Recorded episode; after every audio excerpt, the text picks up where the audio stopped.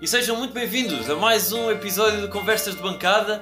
Um episódio especial, já tínhamos dado mais ou menos como terminada a análise da Liga 3 a semana passada, quando falámos do Moncarapachense e fizemos o balanço da época, mas também, como prometemos nessa altura, uh, conseguimos, uh, e temos aqui o prazer de ter um convidado hoje para falar com ele, antes uh, de introduzi-lo, dizer que estou eu, Henrique Carrilho, acompanhado, como sempre, deles, do Zé Pedro Correia. Olá, Zé. Olá, Henrique. E também do António Sanches. Olá, António. Olá, Henrique. E hoje uh, temos connosco então o, o, atual treinador do Beira-Mar, mas que aqui chega à nossa bancada na qualidade não só de academista, como nós, mas também de ex-treinador da Briosa, o primeiro a passar pelo comando técnico da Académica, da equipa principal da Académica, na época que acaba de, de terminar. Gostava de começar esta conversa, Miguel Valença, com uma pergunta muito simples. Uh, se está ou não surpreendido com a manutenção obtida pela académica esta época e dar-lhe, obviamente, seja muito bem-vindo ao Conversas Bancada Mista.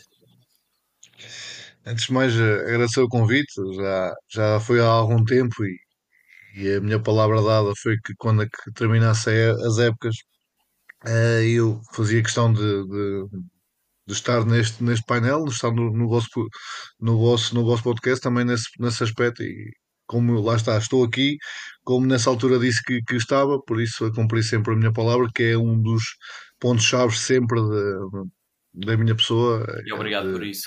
De ponto final parágrafo, de manter sempre a minha palavra. Depois, respondendo hum, à tua pergunta, não é simples. Hum, era muito fácil, logicamente, uh, ter aqui outra, outra opinião, mas uh, eu, como condutor de homens e como formei e trabalhei com, com, com este plantel, quando eu digo formar, não fui o único, mas um, há muitos jogadores que estão ali um, que eram fracos ao início e que agora foram dos melhores da Liga 3 em algumas posições Uh, sabia o que é que, o que, é que, que, é que eles estavam, qual era, que eram homens com H grande, trabalhei com eles todos e sei que aquele grupo, mais cedo ou mais tarde, e dá alegrias à académica, porque uh, só assim tinha que ser, a qualidade deles está lá. Um, houve aqui muitas coisas, logicamente, que, que fizeram com que o início de campeonato tivesse sido um bocadinho conturbado em todos os aspectos, também, também para eles. Um, porque jogar na académica não é uma coisa que jogar num, num clube um, de CP ou, ou, no, ou até no Clube Liga 3, isso aí não é muito desprezar os outros clubes, mas é falar sobre a realidade. E logicamente que eu sabia que, um, e sem problemas de o dizer, porque uh, aquilo que eu digo é totalmente a minha responsabilidade. Um, com esta última mudança da equipa técnica, era logicamente que as coisas iam ao bom porto, porque eu sei a qualidade do plantel, sei a qualidade que a equipa tinha um, e sei o tipo, ou entre aspas, o perfil de treinador que aqueles, treinador, que aqueles jogadores precisavam para depois, fizer, para depois fazer esta reta final com mérito do treinador que chegou, logicamente, mas também com muito mérito dos jogadores que, que foram eles que foram os, os verdadeiros obreiros um, desta época difícil.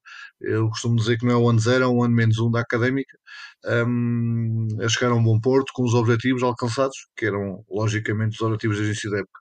Não podemos falar noutros, porque apesar de cá para fora às vezes subir muita coisa, o objetivo tinha que ser a manutenção ponto final para Claro que sim, muito bem. Começamos a nossa viagem de hoje no dia 21 de junho de 2022, data em que Miguel Valença é apresentado como uh, treinador principal da Académica.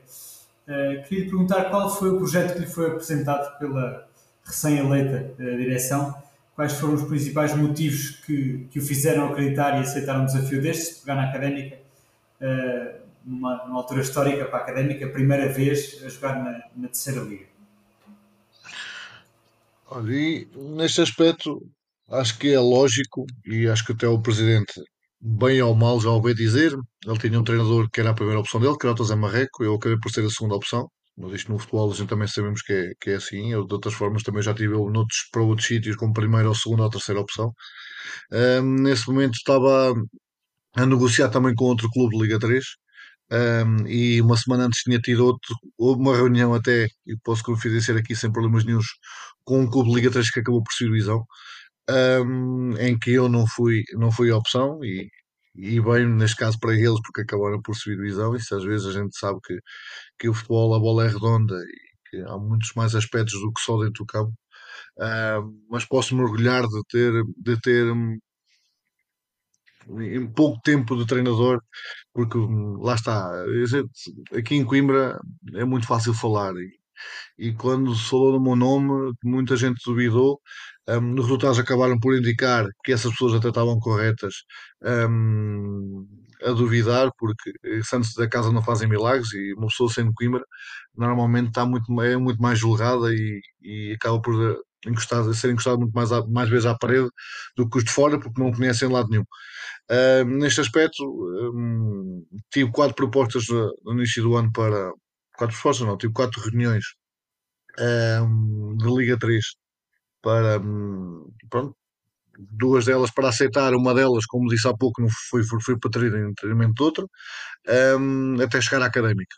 Quando chega o telefonema do presidente, um, não, não quer dizer que foi fácil um, dizer que não às outras duas, mas logicamente que a minha cabeça ficou direcionada só para um único clube, porque sou da cidade, um, cresci a gostar da académica, fiz a formação na, na, na académica, ok, estou muito bem, também passei pelo, antigamente pelo rival, que era a União de Coimbra, um, dentro dessa formação, mas um, capitaneei a académica desde muito cedo. O meu irmão fez a formação toda na académica e tínhamos sempre, logicamente, que é o clube, clube da cidade, e acabamos por ter um gosto diferente.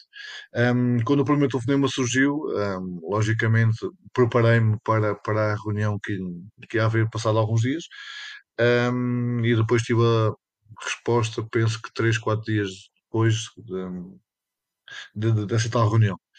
Um, foi fácil chegar a um entendimento, porque uh, às vezes não, não podemos olhar valores quando se treina uma história como académica. E acho que muita muitas das pessoas é sempre fácil julgar e apontar o dedo, mas um, a marca que fica é que eu treinei a académica.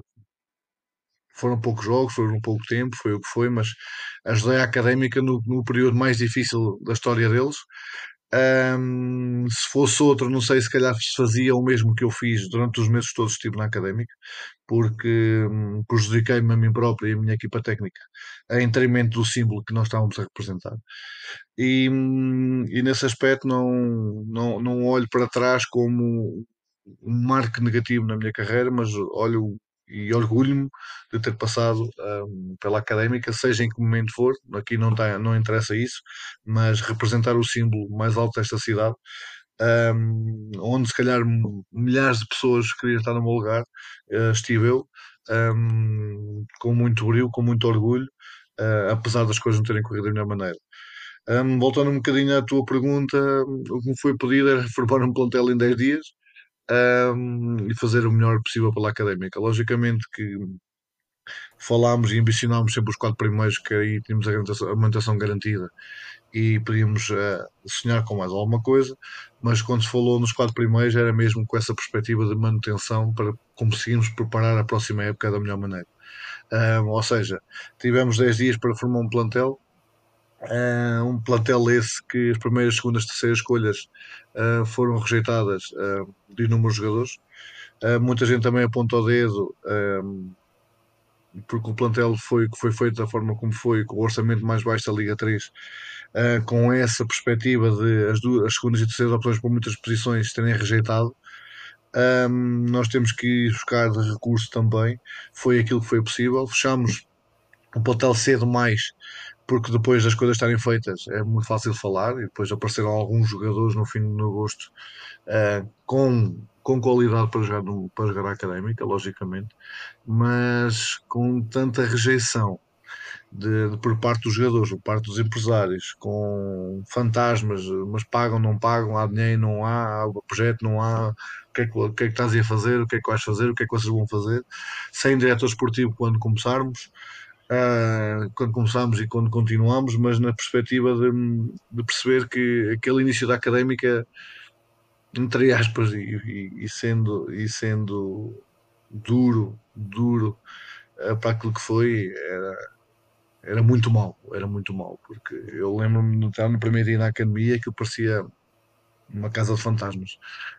E hum, lá está, lutámos contra tudo e contra todos, conseguimos pôr, a, entre aspas, um plantel pé, um, mas lembro-me perfeitamente das primeiras palavras que, que tive com o presidente, um, quando não me pediu para formar um plantel dentro das possibilidades académicas, isso não há problemas nenhums. Isso o parcel vai ser formado e o objetivo da académica de manter na Liga 3 vai ser certeza absoluta concretizado, seja com, com 20 jogadores, com 25, com 30, com 15, dentro do perfil que eu achei que, que tinha que ser, que era com homens H grande, porque se viessem para aqui um, jogadores com, ego, com egos grandes e, e, e não para vir batalhar contra as adversidades ia ser muito difícil. E lá está, a época acabou da melhor maneira pelos períodos que, que aquele grupo de trabalho também passou durante o ano acho que nesse aspecto, e foi o principal onde não me foquei, eh, nas escolhas que eu fiz, não foram todas no plantel todo, logicamente, mas nas escolhas que eu fiz foi, foi exatamente olhar mais para a vertente humana do que para a vertente da qualidade, sendo que todos os jogadores têm qualidade, às vezes é difícil é demonstrá-la, depende do contexto, e, e, as coisas nunca saem sempre bem à primeira, digamos assim, um, mas aqui o que interessa é que conseguimos fazer e começar a formar esse plantel desde cedo. Um, e logicamente com, com este final da época veio-me dar razão em muitas, em muitas, em muitas opções que tomei. Claro que sim. Uh, Perguntava-lhe uma pergunta um bocadinho mais emocional, uh, sendo o Miguel ex-atleta, como já referenciou, uh, e com uma grande ligação ao clube, uma pessoa com esse carinho todo pela académica, se o coração, por um lado, ajuda a essa tomada de decisão de ser treinador da académica, eh, se não lhe vinha aquele medo de. Muitas vezes as pessoas dizem uh, não voltes à casa onde já foste feliz. Uh, se o Miguel não tinha medos de estragar algum tipo de recordação e se por outro lado se foi por um, um sonho cumprido na sua vida? Por ambas, por ambas, não é? Aqui a questão, é, logicamente, tinha o sonho de treinar a académica, hum, nunca pensei que fosse tão cedo e, e, e, só foi tão cedo. E nessas, nessas coisas eu sou muito direto, porque a académica estava tá no, no pior momento de, de, da história deles e tinha que se.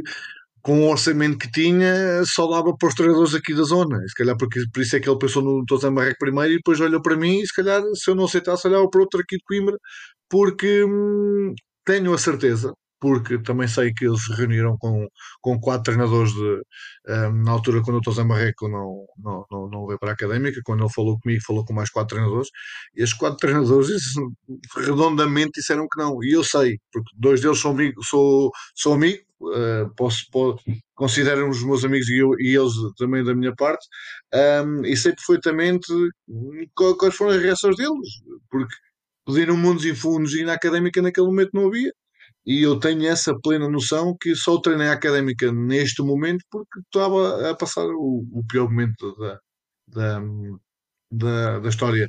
Também, ok, tudo muito bem. Tenho quatro anos de treinador e, e tenho dois projetos em Oliveira Hospital em que a manutenção foi mais que garantida.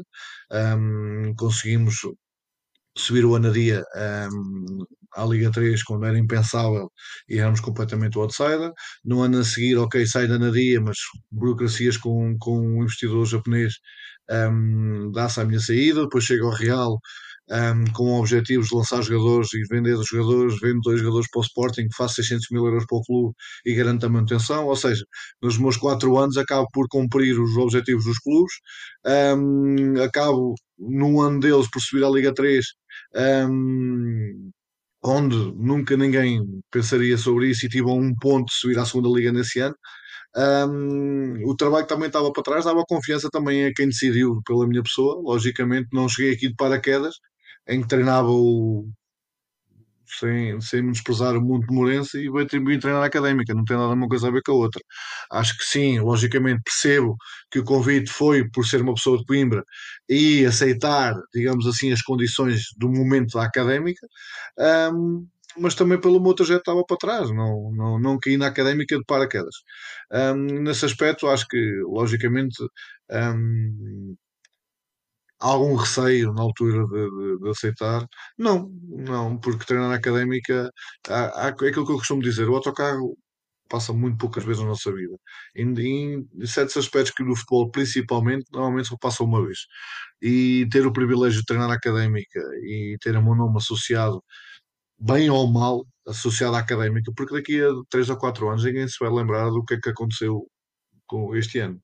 Que nós vivemos muito daquilo que é o presente e olhamos para o passado, hum, não da maneira como deve ser olhado, mas, mas olhamos para o passado. Se for positivo, hum, toda a gente o valoriza, se for negativo, a gente segue em frente e as coisas não parece que não acontecer. Mas a marca que eu treinei académica, a marca que ela está na minha história, na minha curta carreira como treinador, espero um dia voltar pela porta grande, uh, não o escondo, mas sei que a académica precisava entre aspas, de mim, nesta altura, da minha ajuda para, para poder levantar-se outra vez. E nesse aspecto, uh, a causa, a causa e, e, o nome e o símbolo um, dissiparam qualquer tipo de dúvida ou de receio que eu tinha de, aceitar o, o comando académico. Foi um bocadinho por aí.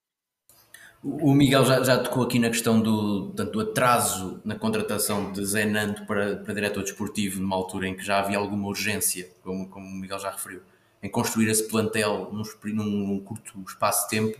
Eu, eu, eu, tenho curiosidade em saber como é que foi dividido, o, também pelo que o Miguel já disse, teve bastante influência na, na escolha dos jogadores uh, que iriam compor o plantel. Eu gostava de saber como é que foi dividido o trabalho entre vocês e mesmo até com a direção nesse capítulo uh, de prospecção de jogadores, como é que o plantel foi construído, como é que foi dividida essa tarefa entre, entre vocês dois?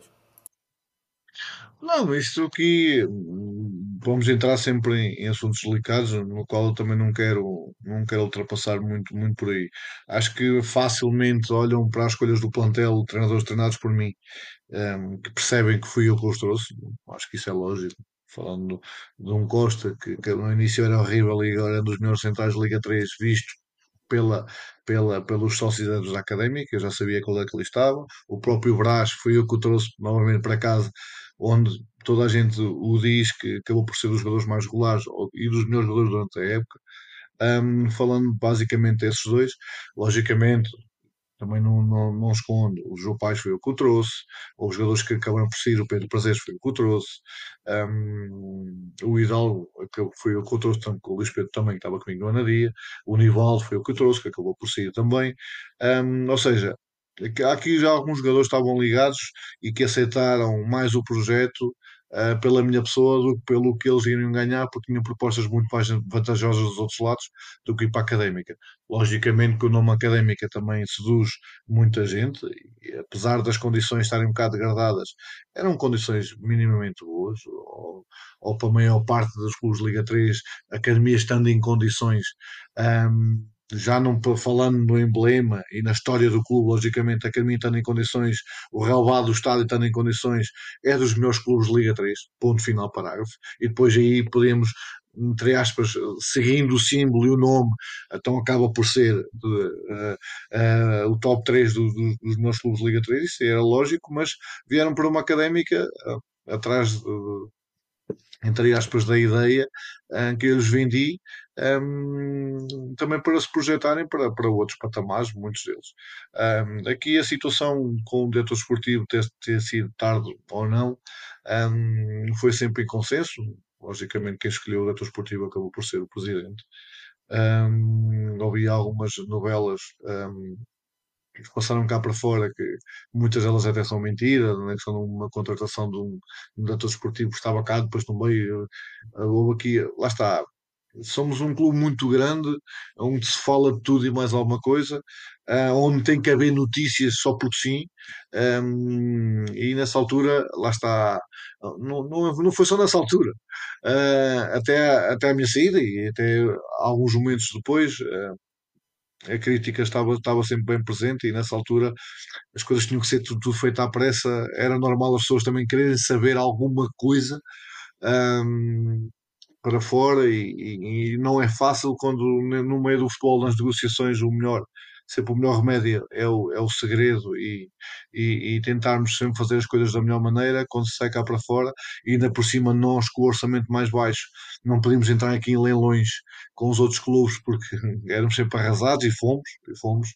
Falo, falo facilmente 5, 6 jogadores em que nós tentámos e, e, e, não conseguimos porque hum, não tínhamos budget para, para chegar a a bom porto, digamos assim, na, nas negociações.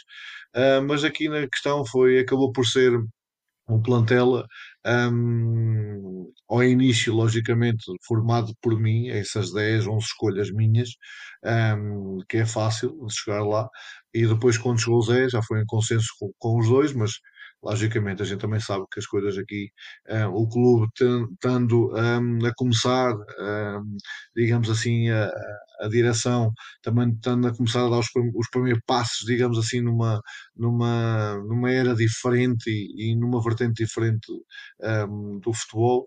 Um, depois da chegada do Zé, as coisas acabaram por acalmar mais um bocadinho na perspectiva das negociações e, e foi ele que a partir, a partir daí começou a, um, contratar jogadores, porque lá está. É, se ele era diretor esportivo, era obrigação também, também dele, não só de contratar, mas outras. Um, e aí foi repartido e, e foi, e foi basicamente algumas escolhas minhas, outras escolhas deles, um, dele, e, e aqueles também já tinham contato com a académica, foi um bocadinho por aí. Uhum. E, e, é, é interessante eh, dizer isso, porque pronto, já se percebeu, e como, como o Miguel reiterou, Uh, as contratações recaíram muito por homens com H grande, como disse, que já conhecia, homens da sua confiança, certamente que lhe davam algumas garantias. Uh, mas por outro lado, uh, surgiram aqui outros nomes, como o de Douglão ou de Desmond Nketiah, que não se encaixavam tanto nesse perfil que, que havia sido construído até então. E eu faço-lhe esta pergunta, Miguel, como um treinador experiente, já com vários anos de casa, obviamente, especificamente acerca deste ano, mas com a curiosidade já de outras épocas passadas, ficamos muitas vezes com esta dúvida e, se nós temos vários adeptos também a terão, que é ter em conta as mais conhecidas, não é? limitações financeiras e, e de, outra, de outra, várias limitações da académica, como é que chegam até si atletas provenientes de campeonatos como, por exemplo, o A2 Paulista, que era de onde vinha o, o Douglão, do, do Osasco ao Dax? Não, esse, esse aí posso confidenciar, não tenho problemas nenhum, não, não, não, não fui eu que o contratei. O Desmond, por acaso, fui porque era um perfil interessante do Campeonato de Portugal e dentro do budget nós uhum. tínhamos para, para a frente de ataque. Um, achei, que, achei que podia, se as coisas corressem bem, minimamente bem, podia, podia ser um ativo interessante com a idade dele, com as condições que ele pode vir a ter um, com, aquilo que, com aquilo que já tem sendo bem trabalhado, acho que pode ser um bom ativo. Uh, e continuo a achar isso, apesar da época dele ter corrido uhum. mal. Acho que aqui acho que acho que é a palavra certa. Um, estamos a falar de um menino de 21 anos que tem, deixou o mundo, entre aspas, dele para vir atrás do sonho. Um, veio para um Vila Franquense onde só tinha uma casa ou melhor, um quarto, um cubículo e alimentação. É o melhor marcador do Vila Franquense nesse é Mundo Júnior. Vai para o Ideal, faz duas épocas hum, interessantes. Acaba por ser o melhor marcador em, equipas que um, ano passado tinha acabado de descer divisão. Um, aquilo que eu vi, aquilo que eu vi, apesar de não ter sido eu a fechar a contratação dele, foi o Zé.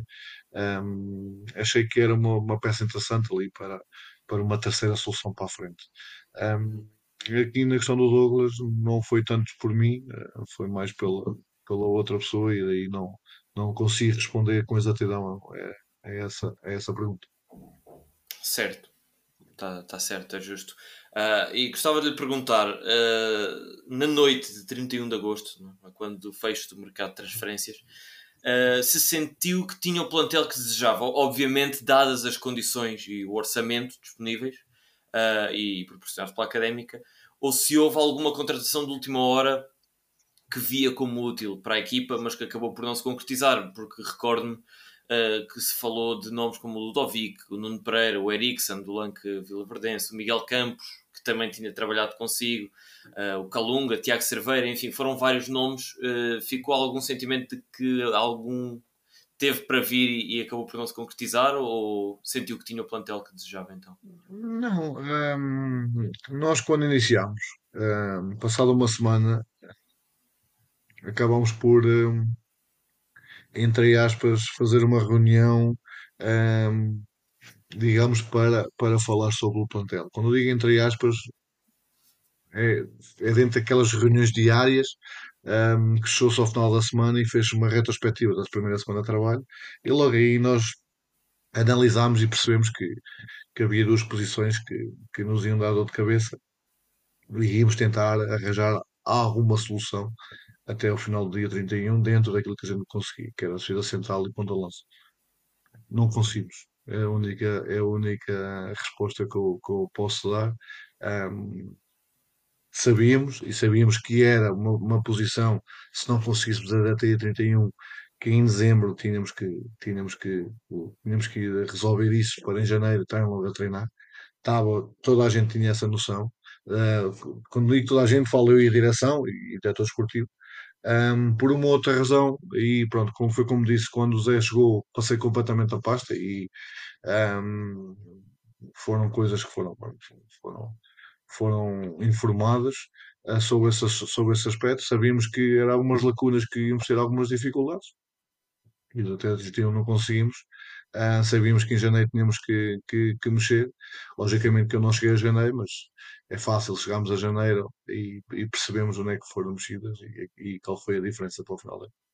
Mas esse, posso dizer que na, na final da primeira semana já estava mais que, que analisado e, e percebido que, que era, eram dois buracos que tinham que ser tapados. E já agora dessa análise, para além desses dois buracos, quais são, assim, eh, falando especificamente de coisas do jogo, os pontos fortes e os pontos fracos desse plantel? Não, eu falei aqui uma questão da, da parte humana, porque acho que foi como disse. O peso do símbolo, e, e, e não é dar aqui desculpas sobre a primeira fase da época, mas acho que toda a gente, toda a gente um, sentiu o, o mar agitado, digamos assim, um, juntamente com o peso do símbolo que, que, levavam na camisola um, no dia de jogo. E acho que isso foi, foi, foi, bem, foi bem visível para toda a gente, apesar de muita gente não olhar para essas coisas, o que é normal, porque no futebol ou ganhas ou perdes, um, e aqui em Coimbra ou ganhas ou ganhas, senão a crítica também está sempre muito bem presente, e bem, porque o futebol é mesmo isso, ponto final parágrafos. Nesse aspecto, quem não, quem não souber conviver bem com isso, não anda a fazer nada no futebol, e nesse aspecto temos que olhar para as coisas mais pelo copo pelo copo cheio do que pelo, pelo, pelo copo vazio. E, e, nesse aspecto acho que a parte humana foi a principal. Depois é a questão, um, e olhando e indo de encontro àquilo que nós achámos eh, desde a primeira semana, um, nós defensivamente não tivemos tão bem como, como queríamos estar. Uh, acabamos por fazer dois bons jogos com o Amor e com o Liria antes da paragem, da, para, da paragem grande, dificultou também dar consequência para aquilo que era que a gente queria para a frente. Um, acho que, tirando o S, digamos assim, era uma catástrofe defensivo ou ofensivo, porque não, não fazemos gols ou não temos tantas oportunidades de perigo.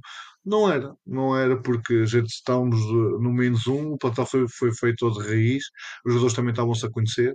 Um, logicamente, os resultados não ajudaram também a esse crescimento fosse mais rápido e mais, e mais fácil.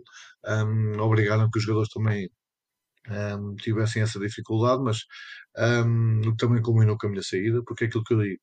Eu acabei por sair, uh, eu olho para os resultados e se calhar toda a gente o fazia.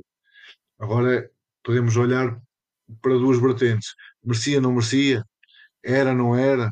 Vale o qual, aquilo, é aquilo como disse há pouco, o futebol ou ganhas ou ganhas, e aqui os resultados, a pressão que toda a gente levou um, pelo miúdo que estava a treinar, que muita gente falava, porque lá está, só que as pessoas esquecem-se que a idade, a idade não é igual à competência. Já lá vamos falar têm... desse tema também. Já lá vamos é, falar desse tema. É, é, é, um bocadinho também por aí. Aquilo a questão é que eu acho que a equipa tinha qualidade, principalmente o meio campo, em todas as, em todas as opções táticas que, que, que se quisesse jogar. Acho que o meio campo era muito, muito competente um, e com muitas soluções, e mais até que algumas equipas que acabam ficar nos quatro primeiros. Só que lá está, pois o, o, motor, quando, quando ligamos o motor e não começa a andar como, como o carro tem que andar, a não cair no relenti, há sempre algumas, algumas lacunas um, para se poder afinar, para depois o motor arrancar da melhor maneira. E nesse aspecto, acho que o fator, o, um dos fatores principais acabou por ser um bocadinho a nossa, a nossa, a nossa organização defensiva, não éramos não estávamos muito fortes e principalmente não éramos, não éramos duros nos duelos e, e, e que fez com que, que nós acabássemos por ter muito mais calafrios defensivos do que ofensivos. Aliado a isso, aquilo que nós procurávamos, aquilo que nós uh, idealizávamos no, no plano ofensivo, um, estava curto. Estava curto. Eu assumo, não, tenho problemas nenhums nesse aspecto, porque um, nunca me tinha acontecido. Não, não, nunca me tinha acontecido haver jogos com, com tão poucas oportunidades de, de perigo. Um, acho que ali foi um bocadinho mais de mentalidade, mais chip, em onde, onde eu fui o principal o principal causador, logicamente, porque quando, quando as coisas más acontecem, o treinador é que dá a cara e eu sempre dei, sempre o fiz, em final de todos os jogos, com quem quer que fosse, não tinha problemas nenhums, porque eu penso pela minha cabeça e, e, e o grupo estava a ir de, ir de encontro àquilo que eu, que eu queria atingir, logicamente com aquilo que eram os nossos treinos, que eram as nossas ideias, que era o nosso modelo, que era muito aquilo que eram as nossas palestras, não conseguimos e, e, e, e ponto final para não vale a pena. Aqui o único culpado fui eu, um, e acho que o, o, grupo, como também veio apresentar, tinha muito mais qualidade e ia atingir um nível muito maior, mais à frente um, do que logicamente naqueles 5, 6 primeiros, 7 primeiros jogos. Porque quem viu o jogo em Leiria, quem viu o jogo aqui com a Mora, um, bem ou mal, veio cá o Sporting com, com a cara toda no assador e criando-nos muitas dificuldades. Mas é que essa parte até foi um jogo que acabou por ser dividido na, na, na, primeira parte.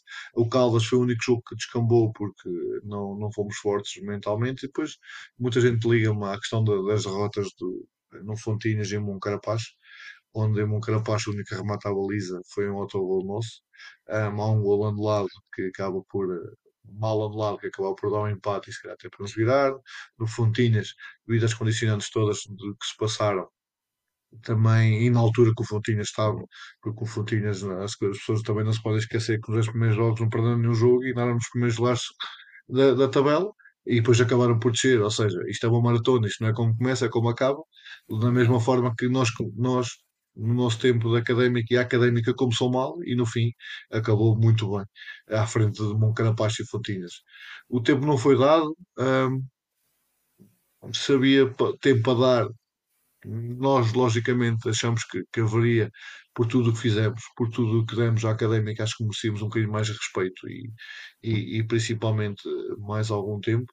Um, os resultados até podia, podia acontecer outra derrota no, no fim de semana a seguir e, e a gente sair, não digo o contrário, mas depois de, de um voto de confiança de uma semana anterior, uh, acho que nunca, nunca, nunca devia ter acontecido, uh, nunca aconteceu passado uma semana, mas lá está, é futebol e nós temos que saber viver com isso, eu vivo bem com isso, verei a página e, e, e, e por isso também é que estou aqui a falar, porque também é, as épocas também já acabaram e não, e não tenho tabus nenhum sobre, sobre as coisas. Logicamente há umas que não podemos falar, isso aí, ponto final parágrafos, há outras que, que, é, que é pessoal, é, é meu, não tenho problemas nenhums em, em falar, porque não, é, não foi só coisas negativas ou muitas coisas positivas dentro desse período conturbado.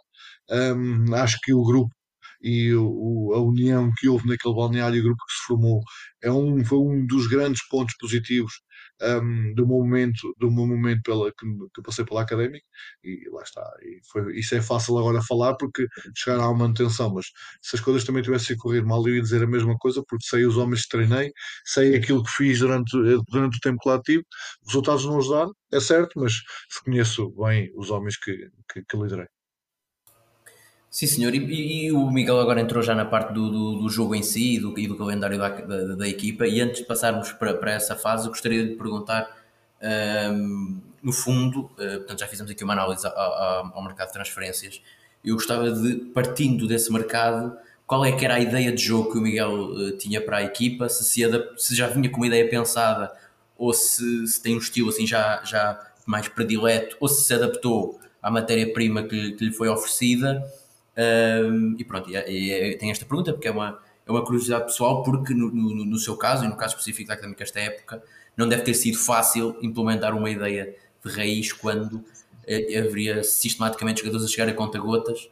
Uh, como, é que, como é que isso se processou na pré-época da académica? Uh, o que é que tem a dizer? Hum, eu tenho, é, é uma velha máxima e vai, e vai comigo até, até o caixão. Aquilo que eu costumo dizer. Nós podemos ter uma ideia, podemos ter um modelo, podemos ter os livros todos e estudar tudo e mais alguma coisa, mas só os nossos jogadores é que o vão dizer se, se, se a gente sabe ou se não sabe, digamos assim, passar essa ideia, esse modelo. Um, aqui acho que nós estamos em, sempre em constante adaptação. Isto é aquilo que eu costumo dizer. Quando formo plantéis, logicamente que olho para, para muitas vertentes e também idealizo para aquilo que, que, que é a minha orientação e, e, a minha ideia de jogo, digamos assim. Um, aqui na académica acabou por ser um bocadinho diferente, porque só depois de formarmos um plantel aí é que, é que podemos um, idealizar e planear aquilo que, que queremos, porque uma coisa é se nós garantíssemos a primeira opção em todas as nossas vertentes e conseguíssemos escolher a dedo os jogadores, e de encontro àquilo que era a minha ideia, o meu modelo, era uma coisa completamente diferente, onde um, era muito mais fácil a passagem da mensagem uh, e principalmente o trabalho ia, iria surgir de uma forma uh, mais tranquila.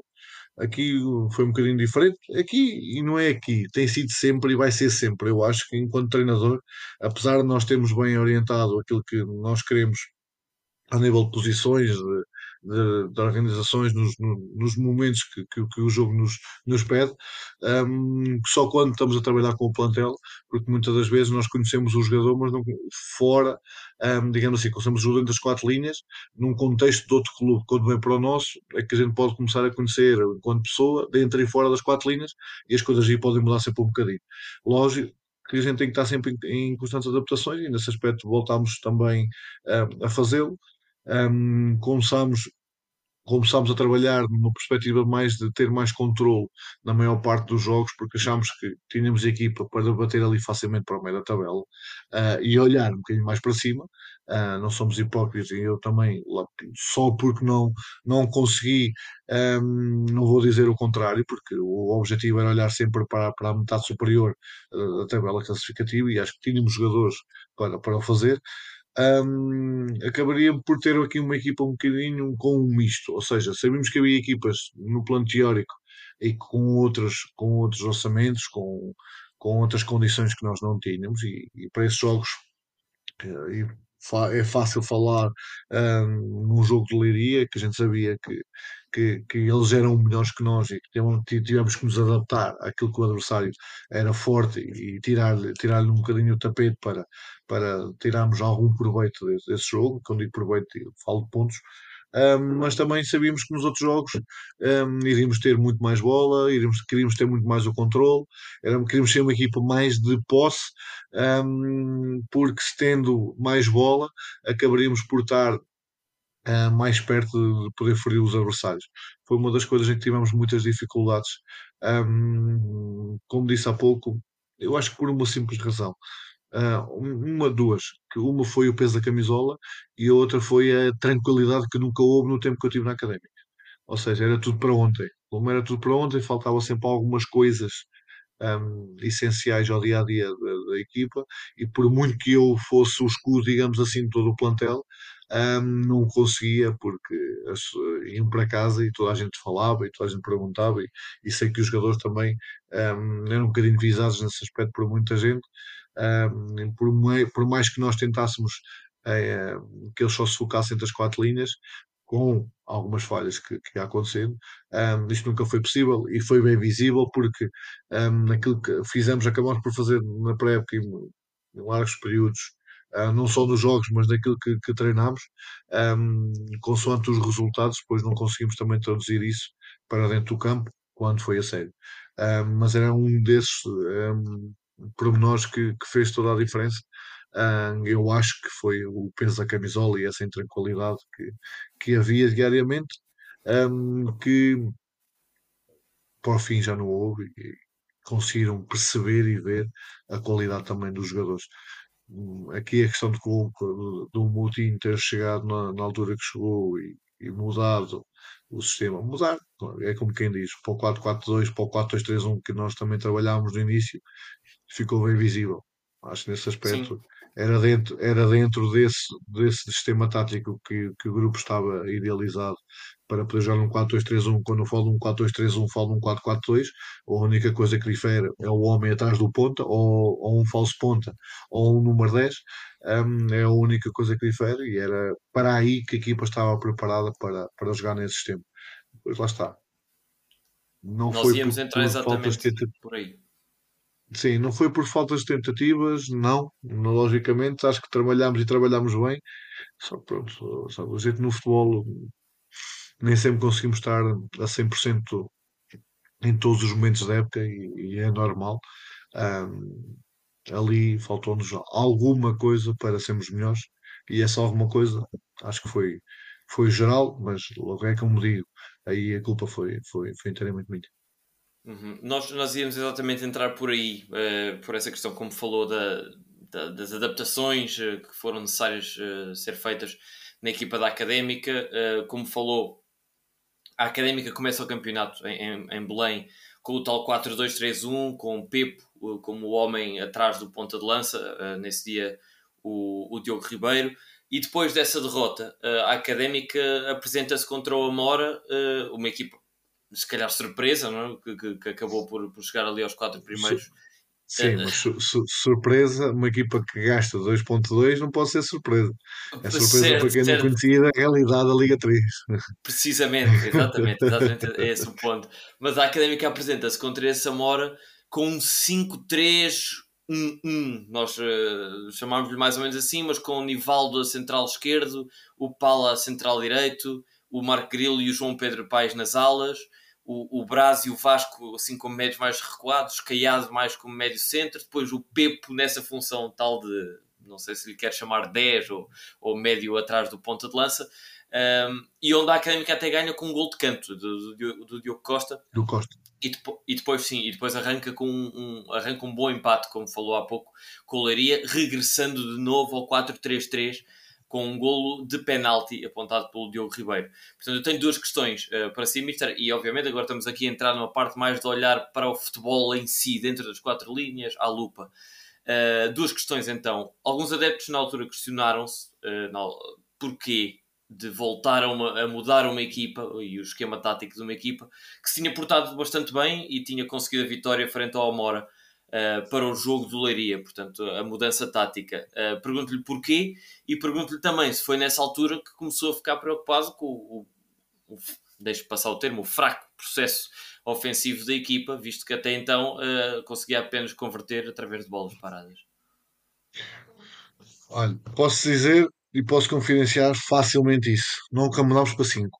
A única coisa foi é, no Amora, como o Amora jogava uma linha de 5, aí a nossa, a nossa opção para não, não encostarmos o Nivaldo ao meio homem com o ala, ou seja, para sair tanto da linha de 4, optámos aí por, entre aspas, esticar um bocadinho mais defensivamente e orientar o João Pedro Paes mais para a marcação individual, digamos assim, ao ala direito, que era o João Monteiro, que era o capitão do Amor. Aí foi mais uma situação de aproximar defensivamente um, os jogadores às zonas para não, não estarmos tão descompensados. Nunca mudamos o sistema para 5. É um facto. A única coisa que muitas das vezes ajustámos foi defensivamente. E aí João Pedro Paes, tanto em Leiria como em Amora, como com Amora, foi, teve sempre essa missão. Em Leiria muitas das vezes até fizemos linha de, linha de 5 literalmente, porque eles encostavam muito os alas mesmo à nossa última linha, e nós como queríamos ter superioridade um, por dentro, baixávamos sempre o extremo, para, para, para marcar ao meu homem. E o João, o, João, o João Paes acabou por ser sempre o extremo no 4-2-3-1 esquerdo, mas defensivamente um, acabou por sempre ter essa missão individual de secar, digamos assim, o, o ala direito deles. Ok, tudo muito bem. Olha, vocês olham muito para isso, e eu percebo porquê, porque a projeção ofensiva depois dele não era muito grande porque ele não conseguia. Exatamente. Porque ele tinha muito que defender muito mais baixo e ofensivamente já não dava aquilo que nós, logicamente, que queríamos. Uh, e muitas das vezes olham e olharam nesse momento um, para essa tal linha de 5 por esse, por esse prisma, mas nunca foi treinada essa linha de 5. Foi só simplesmente um, pegarmos o nosso extremo e fazermos uma marcação mais individual para não obrigarmos uh, digamos assim, o, o, nosso, o nosso lateral a chegar, a chegar perto do ala. Porquê? Porque aí ou tínhamos um 6 mais fixo para baixar para a linha de 5 para quando o nosso lateral saltasse no ala deles, para em termos zonais estarmos mais compactos. Nós, como não jogávamos com seis declarados, jogávamos com duplo pivô, um, optámos assim isso e por aí o nosso extremo esquerdo agregar mais nessa marcação individual, digamos assim, por acaso nos dois jogos, uh, do que o contrário. Para termos sempre, estávamos a jogar, uh, disseste-me que o Vasco e o Brás não foi no meio, Sim, sim, foi. sim. Pronto, para quê? Para termos também esse duplo pivô um, para conseguirmos pressionar mais um bocadinho na frente. No jogo do Amora, não estou em erro, jogou o Caiado e o Pepo, não foi? Não, estava a dizer, uh, ou seja, o, a equipa com o Amora, aí sim, ou seja, tinha o Brás e o Vasco mais como médios, digamos, mais, mais recuados, sim. o Caiado mais central e o Pepo mais adiantado. Sim, porque aí a estratégia é aí, depois de uma derrota de 2-0, ok, que o jogo acaba por ser menos conseguido, porque pela expulsão que existe, porque eu acho que se não existe a expulsão, se calhar as coisas poderiam ser, ter sido diferentes, porque bem ou mal o jogo estava equilibrado e depois daí da expulsão é que quando quisemos arriscar um bocadinho mais na segunda parte acabámos por, por levar o segundo e podemos ter levado mais e o Bernardo na altura que foi é lançado tem muito bem uh, mas está um zero na primeira, as duas primeiras oportunidades da segunda parte acabam por ser nossas podia ali ainda haver ali algum frisson e mudar um bocadinho o rumo, mas não aconteceu. E o que é que nós optámos uh, para a semana a seguir? Que, que, que era um, uma das coisas que, que, que, queríamos para principalmente também dar, não era outra imagem, dar à equipa ainda mais confiança e ir crescendo com o jogo. Acabamos por, por pôr o Pepo a extremo direito com o Mora, com o objetivo de fazer jogo interior. Para quê? Para termos, essa, para termos muita superioridade uh, dentro para termos mais bola, para os jogadores terem é, mais confiança ou ganharem mais confiança com o decorrer do jogo. Por acaso o canto até é um remate do Pepe que o guarda-redes até defende assim em meio do meio campo que a bola vai que a bola vai, vai complicar e ele acaba por defender e a gente até faz o gol faz o gol do, no, no canto. Ou seja, esse jogo acabou por olharmos um bocadinho também para o adversário nessa perspectiva do extremo do João Pais baixar e fazer essa marcação mais individual, mas o nosso extremo direito vir mais para as zonas interiores, para a gente termos 4, uh, estamos 4 contra 3, para termos essa tal superioridade, para termos mais bola, para depois conseguirmos, está, ganharmos mais confiança, para que chegarmos mais vezes à frente um, e principalmente com mais homens. Foi, lembro perfeitamente que aí foi, esse foi, foi esse plano de jogo, daí o Pepe ter jogado na direita, para também dar essa superioridade por dentro, para irmos com o Marco Rio um, dando largura e profundidade começámos a ganhar um zero, até entramos bem nessa partida, depois as coisas equilibraram-se, o Vasco é expulso aos 55 ou 60 da segunda parte, já não me recordo, e depois pronto, aí uh, tudo aquilo que foi idealizado acabou por ir por água abaixo e tivemos que ter em cá o dente um, para, para garantir os três pontos, naquele momento era o que perspectivámos. No confronto de Leiria, um, foi completamente diferente na perspectiva, porque o Leiria construía com 2 mais 2 ou 3 mais 1, um, com, estava a jogar com o Diogo Amado e com o Babanco na altura, numa linha 3, que são dois médios de construção. Um, jogam, jogavam, jogavam e jogam quase sempre no meio campo ofensivo do adversário, esticava sempre dois homens na última linha a dar largura máxima e colocava uma linha de três atrás do ponta um, no espaço entre linhas que criavam muitas dificuldades, ou melhor, que tinha criado muitas dificuldades às equipas que tinham jogado. Eu penso que eles eram agora não me recordo, acho que foi 4 ou 4 1 Setúbal em casa e depois foram ganhar a Alberca, acho que 2-0, foi os dois primeiros jogos do Leiria. Ou seja, ele jogou no plano teórico contra duas equipas que estavam a lutar, iam lutar para subir, nos orçamentos mais altos. Uma até acabou por descer, que foi o Setúbal, e o Alberca um, acabou por morrer agora na luta, na luta pela subida. E, e teve dois jogos onde, onde dificultou ao máximo o adversário, mas onde, onde conseguiu com, com o plano de jogo, um, desvirtuar um bocadinho o jogo a favor deles.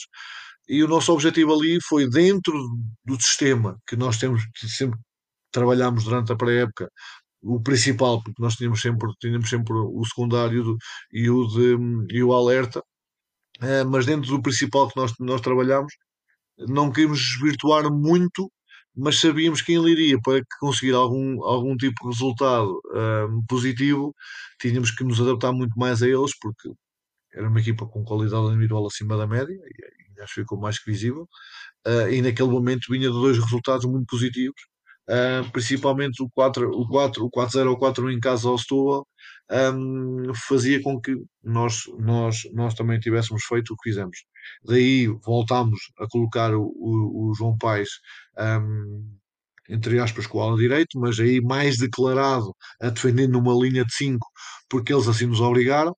E o nosso objetivo aí era, lembro que jogou o Isaac, o Paciência, jogou Isaac, o Paciência, já não sei quem foi mais no meio, foi o Vasco, acho que jogou Guedes, o Vasco e o Brás, o Isaac, o Isaac, Paciência e João Paz. Acho que foi assim, não, não me recordo, não tenho a certeza, mas o nosso objetivo ali era já, basicamente. Já isso, sim. Mas ali, ah. eu, mas não, mudando uma peça, isso poderá só mudar uma peça. Ali o nosso objetivo era formar essa tal linha de 5 para termos igualdade numérica nos corredores, mas principalmente tendo esses três homens mais por dentro não saltando, uh, não saltando na, na, na, zona da bola, fixando mais essa linha para não descompensarmos e metemos três homens à frente dessa linha, precisamente para cobrir o espaço entre linhas, mas também com três homens com, com passada larga para poder chegar a, a, mais à frente. Temos o gol, o penalti, é certo, eles também só têm, têm ali uma ou duas oportunidades um, e, o golo, e o golo e o golo acabaram por ter muito mais bola que nós nesse jogo, é, é, um facto. Nós tivemos ali três ou quatro transições, duas delas que se tivéssemos sido melhor podíamos ter, podíamos ter feito, uh, mas foi um jogo em que pela luta, pela entrega e pela entreajuda do, do grupo, acho que o, o, resultado acaba por ser ajustado, apesar da mais-valia do adversário e ter feito ou ter, ter estado mais tempo no nosso meio campo defensivo uh, do que nós no deles. E acabou por ser uh, também uma adaptação, porque lá está, vinhamos de uma derrota do Bolonenses contra o Mora, tínhamos que redefinir algumas coisas, mas o objetivo principal era os três pontos, uh, não, não, não, tínhamos que olhar para, para a questão mais do, do jogar bonito ou, ou, jogar à bola consoante aquilo que nós idealizamos e queríamos e no jogo de Leiria era um bocadinho dar essa continuidade que, de pontuação e sabíamos que se fechássemos os passos onde eles eram muito fortes, um, estávamos mais perto de acontecer, porque um, não dando a profundidade que eles tal desejavam uh, e não conseguindo, e conseguindo ali fechar o espaço entre linhas, as coisas podiam, podiam surgir da melhor maneira para nós, conseguimos, e depois vem essa tal paragem que, que nos dificultou depois para a frente naquilo que foi, que foi o campeonato, como, como outra lesão. Mister, deixa-me aqui fazer uma. Eu estou-me a deliciar com a aula que o Mister veio aqui dar, uh, uh, técnica e tática sobre, sobre a depressão da equipa em campo nos primeiros jogos. E, e eu estava aqui na dúvida se fazia uma pergunta ou não, mas vou fazer porque, precisamente pela, pela forma como o Mister está a entrar aqui no, no, no, no nosso episódio, neste episódio, que é uma, uma, um, um, caso muito particular de um jogador que foi sempre discussão aqui no. Nós até, eu, eu, eu e o António até o conhecemos pessoalmente do curso, e é um, é um jogador que ficou sempre aqui no, no, no, nosso, no nosso podcast. Houve sempre a discussão de será que foi colocado na, na posição correta ou não, que é o João Paes. Nós sempre achámos, e eu particularmente, uh, sempre achei que era um jogador mais de corredor central e nunca percebi muito bem essa, a, a, aposta dele e acho que ele sofreu e acabou dispensado em janeiro um bocado por causa disso, é a minha opinião e estou claramente aberto para que o Mister me, me mude a opinião, mas acho que ele sofreu um pouco com essa ter sido empurrado um bocado para, para o corredor e ter que andar muito, muito atrás dos, dos laterais e dos extremos e acabou dispensado eh, de forma quase que não havia nada a fazer porque o rendimento acabou por ser baixo. Uh, mas gostava de fazer esta pergunta porquê uh, colocar o João Pedro Paes nessa função? O que é que via nele para, para, para desempenhar essa função de correr atrás do, do, do lateral e de, de, ajudar mais a equipa defensivamente? E o Nivaldo que era um jogador que é, obviamente por, por, questões etárias e tudo, e condição física, necessitava dessa ajuda. Mas a minha questão é porquê o João Paes nessa função? Olha, quando projetei, quando projetei o plantel e, e, e o nome de João Paes, logicamente que era um nome muito apreciável, a posição dele é 8-10, ponto final parágrafo. E quando eu digo, um, e já o disse, já o disse a ele, já o disse a ele e mais uma outra pessoa do, do, do, grupo dos meus amigos, acabou por se calhar ser o jogador mais justiçado por mim na, na. E não, não tem problemas nenhum em esconder isso. Um, também porque hum, na altura que, na altura que, que, que fui buscar e quando, quando falei com ele, a perspectiva era ele vir para extremo, para extremo uh, numa perspectiva de fazer mais jogo interior, ou seja, de fora para dentro, onde ele também gostava, onde ele era forte, porque tem meia distância, tem situação do contra um, tem velocidade. Um, mas é um facto é que eu não consegui colocar a equipa a jogar dessa forma, porque a minha solução para a esquerda não, não me estava a dar o, o jogo ou o caudal ofensivo que eu queria para esse lugar. Um, daí haver ali uma definição também nesse aspecto. O, fa o fator de ele ser esse crucificado uh, nesse plano, digamos assim, defensivo para, esse, para esses jogos foi porque era um jogador que eu confiava uh, a 200%, uh, sabia da qualidade dele com e sem bola e principalmente sabia que a missão que eu lhe desse, seja ela qual fosse, ele ia se entregar de alma e coração um, porque é um excelente profissional e porque eu sabia que ele ia fazê-lo e ia fazê-lo bem feito. Uh, ou seja, ele olhou, eu olhei mais para a equipa, decidi mais e as decisões que eu tomei na, sempre, é sempre em prol de um grupo de trabalho, sempre eh, em prol de uma equipa, de um, de um símbolo, neste caso académico, nunca foi para prejudicar A, B ou C, ou porque A e Z tinham que jogar, ou Z e, e P não podiam, não tem nada a ver uma coisa com isso, tem a ver é com os planos, com as ideias, e naqueles jogos eu achei que ele era a pessoa indicada para fazer aquela função eu sei, e já o disse, e que eu ofereci aqui, não tinha problemas nenhum, não, não tinha que fazer, mas um, é como eu sou, eu, ele, ele foi das pessoas mais injustiçadas, porque foi o único que jogou fora da posição dele, um, não conseguiu apresentar aquilo que ele podia apresentar. Um, sei que também, e ele, a época anterior, também fez a época toda à extrema esquerda, atenção, ele tanto no Vizela como no Oliveira Hospital também jogou sempre à extrema esquerda. E eu, inclusive, tive várias conversas com o Álvaro Pacheco um, quando no período que ele estava em Vizela e, e, e, acabei por até tirar o curso de com adjunto um, com o Valdemar e, e, falámos muitas vezes, eles estavam muito do João Paes e, como eu também, eu também gosto, porque é um jogador que tem características muito interessantes e é um bom jogador. Um, quando planeei e quando fiz as coisas foi mais nessa vertente de extremo, orientando para, para ir, ir, de encontro também, ou ir buscar algumas características que ele também, que ele também tem. Um, o que é um facto é que nunca, nunca, isso nunca aconteceu. Ele também nunca teve essa tranquilidade para poder apresentar o melhor futebol dele. As missões que eu também lhe dava um, acabei, acabaram também por cortar um bocadinho as pernas naquilo que, que é o capítulo ofensivo.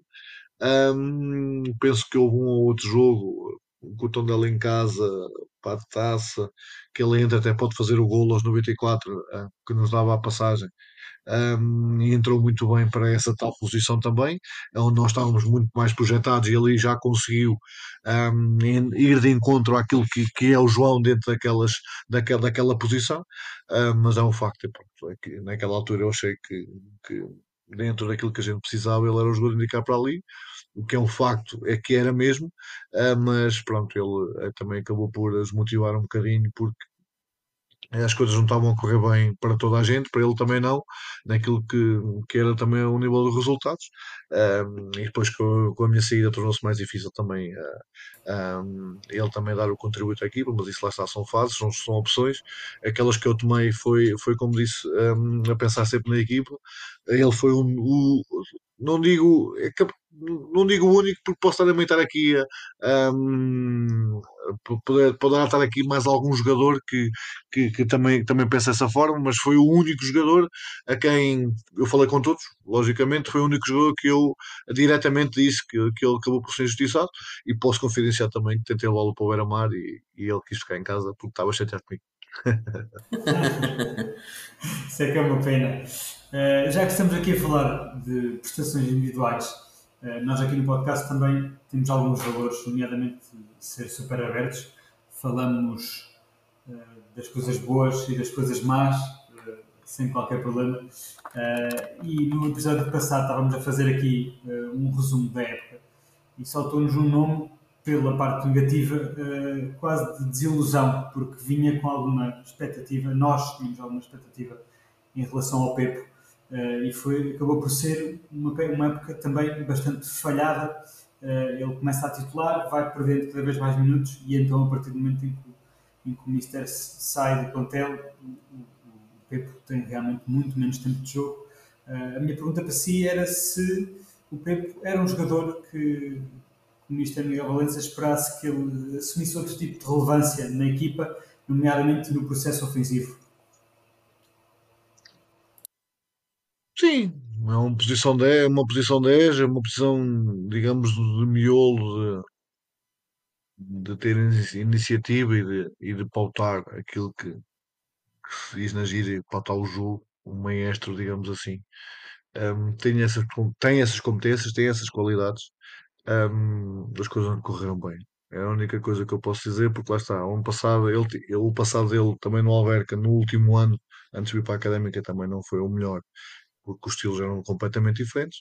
Um, ainda que entre aquilo que eu também falei um bocadinho há bocadinho do, das ideias do modelo, dentro daquilo que ele queria que nós não conseguimos, um, também faz com que os jogadores com, com, com as características do, do Pepe não tenham, não tenham, não, não tenha dado, porque enquanto coletivo não, não, não conseguimos fazer. E por aí um, tornou-se difícil também, também ele mostrar as qualidades e competências todas que tem, um, dentro das quatro linhas. E isso ficou visível, infelizmente, logicamente, porque é um jogador que reconhece qualidade, por isso é que também que eu trouxe para a Académica, e é um jogador que não, não deixou de saber, uh, só porque as coisas correram, correram menos bem, mas isso faz parte. Um, não foi fácil para toda a gente, um, para jogadores com as características que dele, que hoje em dia cada vez há menos, um, acabou por também não, não conseguir, digamos assim, um, trazer o melhor, o melhor dele para, para a nossa cidade, para o nosso clube. Sim, senhor. Uh, e, uh, também pessoalmente parece é que o, o, o, portanto, o ponto mais positivo da passagem pelo Miguel e onde, onde revelou uh, ser o melhor treinador e, e é algo que eu, uma passagem de um treinador do passado recente da Académica, o Rui Borges, foi eu, algo que fui muito, eu fui muito crítico nesse capítulo, que era as bolas paradas, porque notava-se claramente, e acho que o próprio até admitia que não, que não era trabalhado e a equipa era bastante fraca nesse capítulo. Eu acho que o, o ponto forte da passagem do Miguel aqui para a Académica foi, foi mesmo um, a eficácia da equipa nas bolas paradas, cantos livres, penaltis até. Uh, e o que eu lhe perguntava era uh, se este foi um dos, calculo que sim, mas pergunto-lhe se foi um dos seus principais focos de treino e perguntava-lhe também, do, do, reverso da medalha, uh, qual é, é a sua opinião, porque é que uh, considera que a equipa apenas conseguia marcar dessa forma, porque é que bola corrida a equipa tinha tantas dificuldades em, em fazer gol? Olha, começando pela segunda, são coisas difíceis de explicar porque foi trabalhado diariamente, os jogadores não perderam essa qualidade como vieram a demonstrar também no resto da época ali a questão foi estávamos muito presos, mental, muito presos mentalmente um, e muito intranquilos. E, e, logo por aí a qualidade do jogador não vem ao de cima, o que dificulta também que isso também aconteça. Relativamente às bolas paradas, é um processo, é um momento também de trabalhar como todos os outros. Ou seja, não dei mais tempo à bola parada do que dei ao processo ofensivo. Se calhar, muito pelo contrário, sou, sou, sou sincero. Agora, aqui a questão é é, é, é, mentalmente faz toda a diferença. E nós não estamos, quando a cabeça às vezes não está alinhada com o resto do corpo, um, dificulta também, em vez de ser um ou dois ou três, vai dificultar sempre o universo daquilo que é um plantel. E nesse aspecto um, temos sido curtos ofensivamente, apesar das poucas vezes até criámos uh, quase sempre perigo cada vez que, que nos, uh, à, à baliza do adversário. Um, confesso que eram poucas e nunca me tinha acontecido, mas olho um bocadinho também para aquela para as razões que falei a, a, atrás, um, na questão do peso da camisola e da intranquilidade, porque um, acho que os jogadores aí não estavam muito com aquela obrigação de ter que fazer bem uh, do que ter que fazer. São duas coisas completamente diferentes. Quando tu tens um, estás focado para, para a tarefa de uma forma em que tu sabes que bem ou mal as coisas vão saindo uh, e vão fluindo uh, enquanto no plano individual, mas principalmente no plano, no plano coletivo, um, torna-se muito mais fácil quando tu vais a pensar mais e eu tenho que pisar este terreno, eu tenho que pôr a bola ali, eu tenho que já estar mais defensivo do que ofensivo, porque eu não posso errar, porque as que se eu vou errar cai, cai, cai tudo, e pronto, acaba por dificultar mais as ações dos jogadores, um, e por aí acho que é difícil explicar. E mesmo eu hoje, eu posso-vos dizer, quando saí, foi um dos temas que ali, se calhar, durante um mês, quando fiz também algumas visitas a alguns clubes primeiro e, e, e cá lá fora, eu tive, tive esse cuidado para, para ir aprender mais um bocadinho. Foi numa partilha que eu tive com, com muitos treinadores que tenho, que tenho, que tenho o privilégio de, de diariamente ter algumas discussões, foi um dos pontos principais que eu tive, onde ninguém consegue porque assim, nós treinamos diariamente e, ok, não podemos não treinar todos os dias o, o, o momento ofensivo, a nossa formação ofensiva, mas a nossa última fase, na nossa, na nossa terceira fase, mas trabalhamos sempre hum, muito tempo durante a semana para que ao fim de semana, no mínimo dos mínimos, fosse muito superior àquilo que nós apresentámos também em alguns jogos da académica. Mas lá está, são fatores externos que, que, que, prejudicam, que prejudicaram neste, neste aspecto aquele momento. Um, eu não posso, fazendo aqui um paralelismo, não, não, é, não tem nada a ver. Eu acabo por chegar ao beira-mar e a minha equipa na segunda volta acaba por ser a equipa uh, melhor ofensivamente. Pá, são momentos. Cada grupo é um grupo. Uh, naquele momento académico era crítico porque não ajudava em nada a malta nova que chegou a uma cidade completamente diferente de onde vinham, a um histórico que se calhar nem eles nos melhores sonhos se calhar pensavam ter de jogar uh, e depois as coisas não corriam da melhor forma e fizeram que também com que esses momentos também estivessem mais presentes do que, do que o contrário. É um bocadinho por aí. Uhum. Eu, eu, eu, posso confessar uh, que tive, tive presente em Olhão uh, no jogo com o Moncarapachense a primeira volta e ficou-me sempre muito presente na memória o Mister ali na fase crítica do jogo, perto do, do fim, uh, a gritar, por exemplo, neste caso concreto com o Stitch, que estava ali mais perto da nossa, da nossa bancada, a dizer, mete na área, cruza, cruza e, e as bolas saiam mal, saiam tortas e, e consigo rever exatamente Exatamente. É, faz o, parte. O não, é, não é que eles não saibam, é aquilo que eu digo. Não é que eles não saibam, não claro, é que, claro, que não fosse trabalhado, não é que fosse, entre aspas, padronizado, porque alguns jogadores que a gente trabalha padronizado para simplificar, digamos assim, as ações deles e para os ajudar, um, entre aspas, naquilo que é, que é o jogo. Um, não é questão, porque lá está, situações de um contra um, ok, bem ou mal, o jogador tem que ter coragem para, para fazer. Cruzar para a área, ok, cruza, não está ninguém, a culpa de ser sempre de alguém, mas foi trabalhado. A gente sabia com quantos jogadores, onde é que as zonas, qual eram as zonas que, que, os jogadores tinham que atacar, a partir de que zona é que tínhamos que cruzar ou decidir para chegarmos mais vezes à baliza, quando é que tínhamos que estar à baliza, quando, pronto, trabalhámos isso tudo, mas lá está, foi um travão que nós não conseguimos travar um, e, fomos curtos, e ponto final parágrafo. E nesse aspecto não, não, fujo, não fujo às minhas responsabilidades, uh, mas também tenho noção teve muito a ver com o momento. Um, e mexeu, que mexeu logicamente com o fator mental de, de toda a gente, principalmente dos meus jogadores.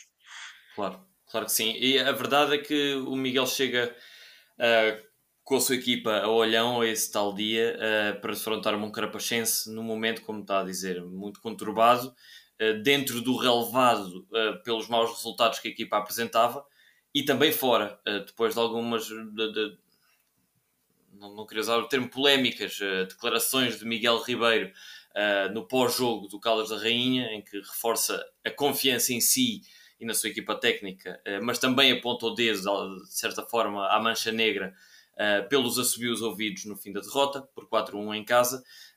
e a somar a tudo isto começava a tornar-se também bastante forte a pressão dos adeptos para o Miguel chamar Di Cardoso, que brilhava nesse momento nos Júniores, uh, e a expectativa foi aumentando, aumentando, uh, ao ponto de, de, de, se tornar um pedido muito, muito forte. Uh, gostava de lhe perguntar como é que foi essa semana de preparação de trabalho e como é que conseguiu gerir todos esses temas. Não, isso, falando do, nos casos Di Cardoso, mas vou juntar o, o Amaro, o Túcio e o Stitch a esse lote, porque desde o primeiro dia estavam a treinar connosco, foram, foram o Tusse até depois com, com a lesão um, continuou connosco e era um jogador, era um jogador em que, que eu achava, e foi sempre, foi sempre essa a minha opinião, que podia ser um futuro da académica, um futuro promissor, porque acho que tem competências e qualidades para, para, para a posição que ele, ele, que ele tem um, e de ajudar a académica no futuro. Olhando um bocadinho mais para o Di Cardoso, porque foi sempre e, é, e está a ser sempre mais falado do que o resto, porque é um extremo virtuoso, acabava por fazer muitos extremo 10 uh, virtuoso, acabava por fazer muitos gols nos Júniors, na pré-época com os Cenas também fez alguns gols. Um, era simples, nós não, não, não apostámos nele mais cedo, porque, aliás, ele não jogou nesse jogo porque estavam a fazer pressão para ele jogar. Ele jogou nesse jogo porque não tínhamos soluções para extremo. Nesta, na, na altura só tínhamos o Hugo Seco. Um, o prazer estava lesionado e, e, o, acho que o Isaac também, agora não me recordo nesse momento. Um, e ele foi convocado, ainda por cima alargou o banco para 20 este ano e fazia com que houvesse essa oportunidade também de levar mais gente. Um, não foi lançado mais cedo porque os resultados também não estavam a ajudar, porque se calhar ele tinha sido lançado mais cedo, porque lá está, nós também temos que perceber aqui muitas coisas, e, mas a maior delas é que estamos a falar de seres humanos. E, e estamos a falar de um miúdo de 18 anos, em que se calhar se fosse lançado às férias mais cedo, um, podíamos, podíamos cortar as pernas, ou seja, podíamos prejudicá-lo naquilo que era o crescimento dele. Ele estava a ter um crescimento sustentado nos Júniors e estava a ser uma mais-valia, logicamente, porque era o melhor jogador dos Júniors, e sim, ponto final parágrafo. Por isso é que também estava a treinar todos os dias com os Séniors, acho que isso aí é lógico. Um, mas também estávamos à espera de, de, perceber, entre aspas, ou de, de olharmos para o momento dele mais para a frente de uma forma mais sustentada e mais tranquila para ele poder também dar aquilo que, que ele tem e mostrar aquilo que a competência e a qualidade que, que, que ele, quando digo ele, também te falo dos títulos que eles têm, porque um, acabaram por comprovar isso, os títulos. Ninguém, ninguém fala da questão do Cid ser júnior, porque ninguém olha para o Cid como júnior, o Cid como sénior, e acho que ele deu uma boa, uma boa chapada a muita gente um, este ano, porque não comprometeu, cumpriu perfeitamente com o papel que, que, que, que, lhe pediram e é um miúdo também com qualidades e competências. A questão aqui do Di acabou por ser diferente, só posso falar por mim, logicamente. Um, sempre tive conversas com, com ele durante as semanas, um, porque achei que ele ia ter a oportunidade no contexto sénior, mais cedo ou mais tarde. Uh, era uma questão dele estar, estar preparado para a oportunidade quando chegasse, mas principalmente também fazia-lhe perceber que a oportunidade não estava a chegar mais cedo um, devido à situação que o clube também estava a atravessar, porque podia ser prejudicial para ele. Ok, é muito fácil falar, se não apostas, uh, nunca vais saber. Ok, então, mas se nós apostarmos e as coisas correrem mal e ele depois nem nos Júniors nem nos Cenas conseguir uh, mostrar a qualidade que tem, quem depois era o culpado era o treinador. E aqui é muito, é muito difícil nós gerirmos expectativas, porque não estamos só a gerir expectativas do jogador nem do treinador, estamos do clube, do pai, da mãe, do presidente, do treinador de Júniors, ou seja, mas principalmente temos que olhar para o jogador. E naquele momento eu achei que ele não estava preparado até aquela situação, porque estava a prepará-lo da melhor maneira e principalmente mentalmente ah, para que quando surgisse a oportunidade ele conseguisse ah, abstrair-se de tudo e, e, entrar lá para dentro e dar o melhor dele. As coisas até aconteceram, porque ele acaba de fazer um empate e, e um gol até limpo. Uh, e entrou muito bem nessa. E, entra, e entrou muito bem nessa partida.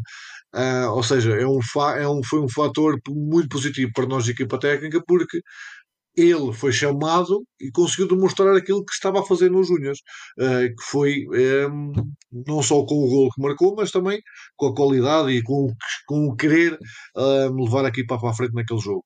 Um, era um miúdo que mais cedo ou mais tarde, ia ter a oportunidade de titular, não tenho dúvidas nenhumas, se nós conseguíssemos o, o, o, o, nosso trabalho uh, mais para a frente. Uh, nessa perspectiva, não, não olhei tanto para a vertente da pressão de fora, um, porque eu sabia que desde o primeiro dia que, que tive o miúdo na mão, o que é que tinha, o que é que tinha que fazer para que ele pudesse ser uma aposta válida na equipa sénior durante o ano. Uh, lá está. Nós, adeptos, estando fora, queremos tudo para ontem.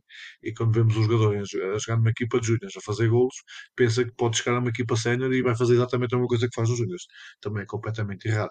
Estamos a falar de uma questão, ok, é uma primeira divisão nacional, é um facto, mas basta também vermos os gols que ele fez e quantas equipas que fez. Um, e estamos a olhar para uma Liga 3 que é uma Liga 2 basicamente, e acho que toda a gente este ano já ficou a perceber isso, que em termos de competitividade não fica atrás de uma Liga 2.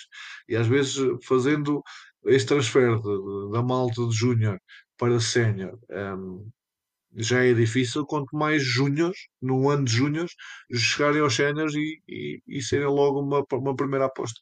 É muito difícil, porque há muitos fatores que, que estão em causa e, e temos que olhar para todos da, da melhor maneira para não prejudicar ninguém.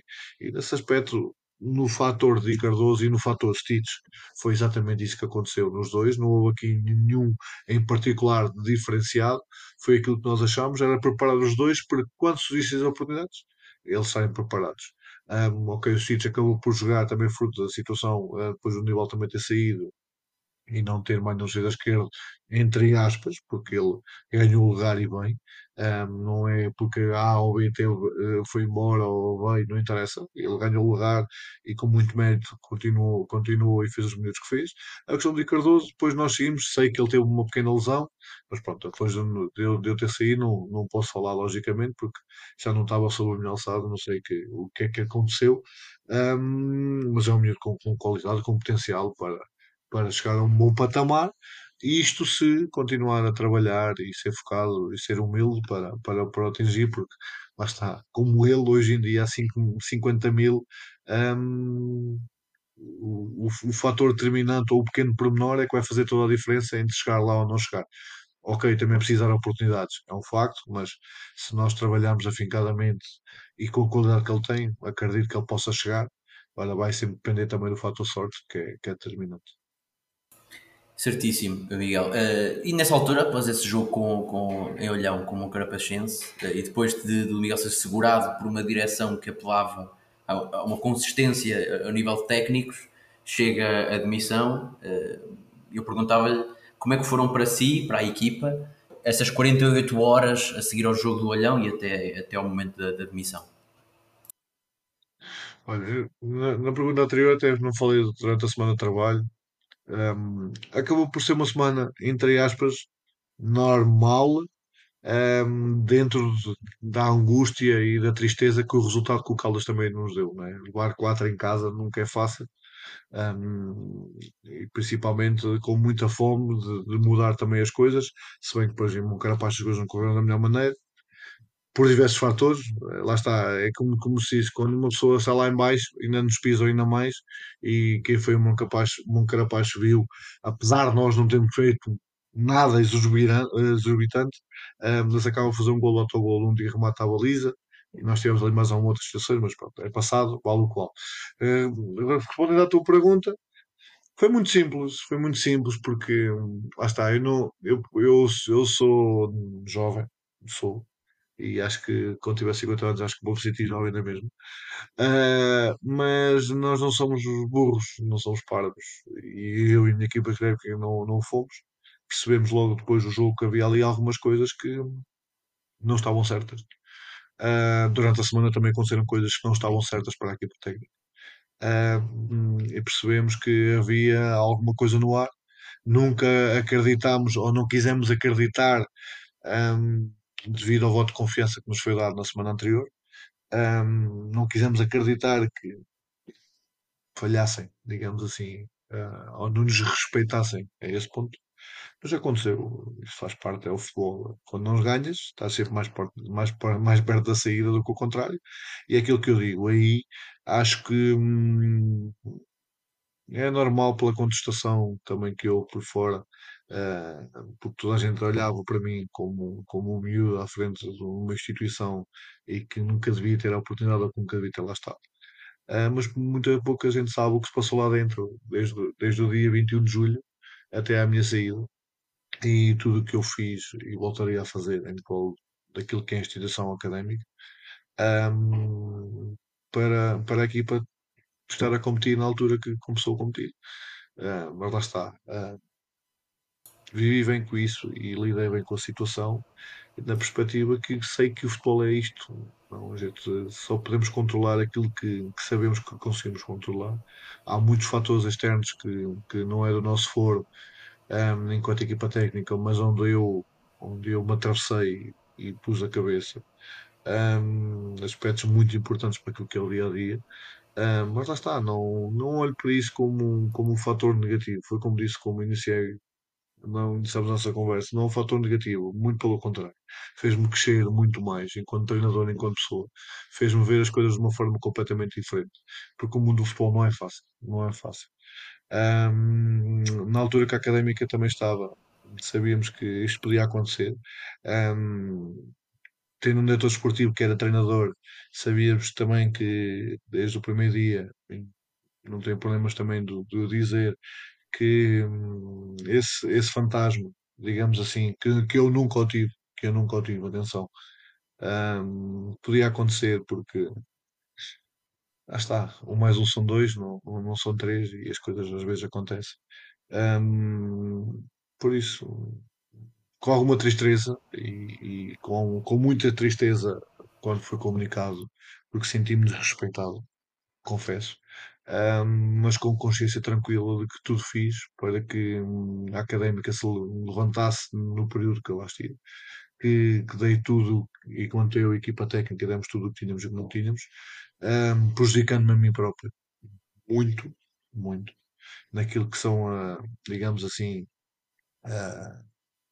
aquilo que, que eu tinha que me, que eu tinha que me focar a 200%, não consegui estar nesses 200% porque hum, enquanto, enquanto treinador, digamos assim, temos que, temos que ser tudo e mais alguma coisa, mas na académica naquele momento tivemos que ser muito mais que tudo e mais alguma coisa, hum, e tivemos que, entre aspas, ser o escudo de uma equipa ou tentar ser o escudo ao máximo de uma equipa, não o conseguimos e, lá está, a vida, a vida seguiu e segue, Ahm, ainda bem, e dentro das minhas expectativas, ah, o, o clube manteve-se na Liga 3 porque as coisas foram todas feitas para isso acontecer.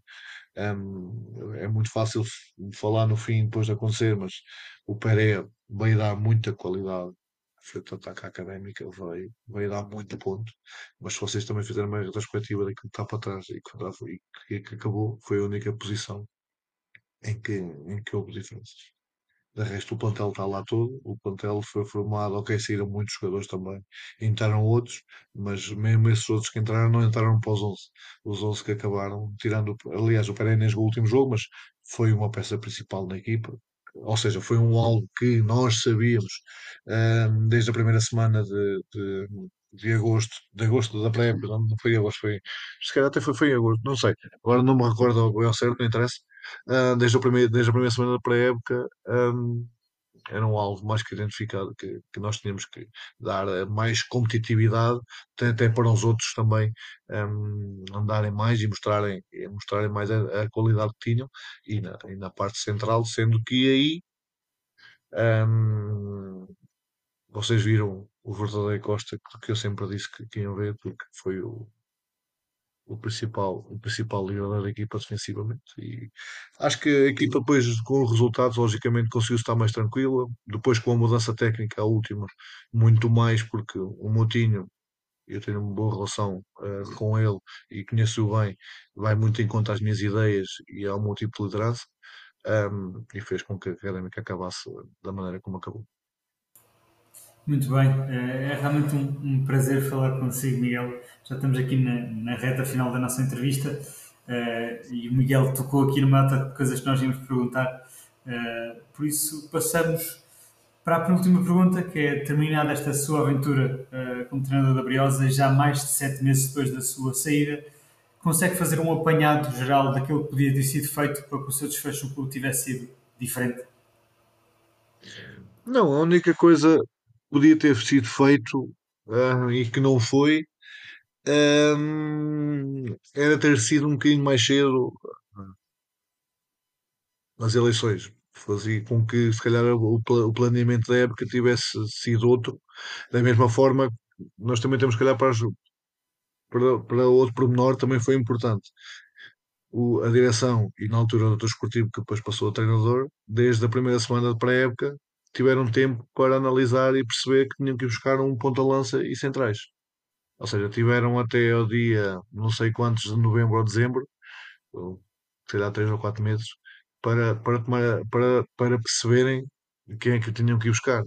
E aí acho que uma das coisas que poderia ter sido muito diferente era as eleições terem sido muito mais cedo.